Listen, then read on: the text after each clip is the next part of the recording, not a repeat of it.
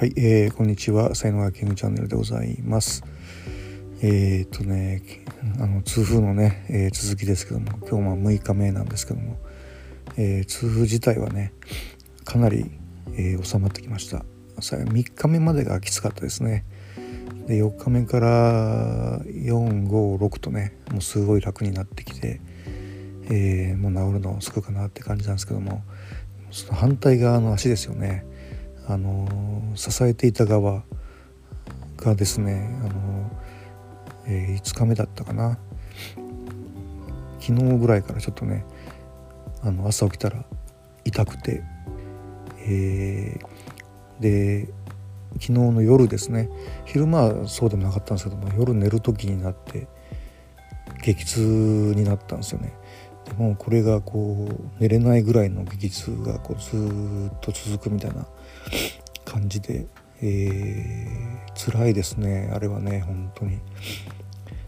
でまあ本当薬飲むの嫌なんですけども 鎮痛剤をね、まあ、飲んだらちょっと効いてきて、えー、痛みが楽になって、まあ、寝れたっていうのがあってで、まあ、朝になって朝になるとねまたねそんな痛みがないんないんですよね。何でしょうねこれね。気が紛れるのかな。うん。まあでもね多分これね疲労骨折じゃないかなと思うんですよね。で、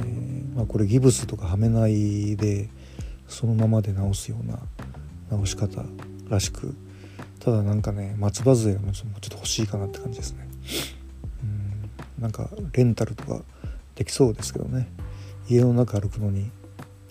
松葉杖あると楽だなって感じですね。はい、ということでまあでも本当にオンラインがあってよかったなって感じで、まあ、仕事は全部まあ僕はまあオンラインにね振ることができるのでまたいいんですけども、うんまあ、そうじゃないちょっとねイベントに出かけていくとかね、え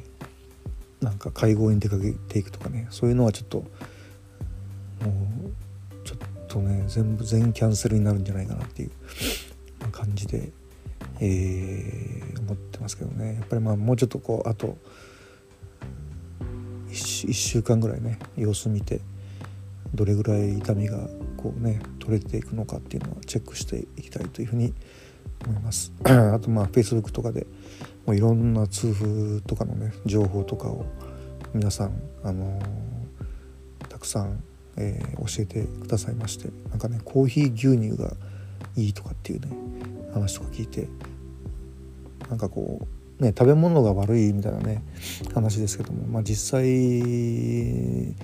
あの尿酸っていうのは8割が体の中で作られるっていうことなんで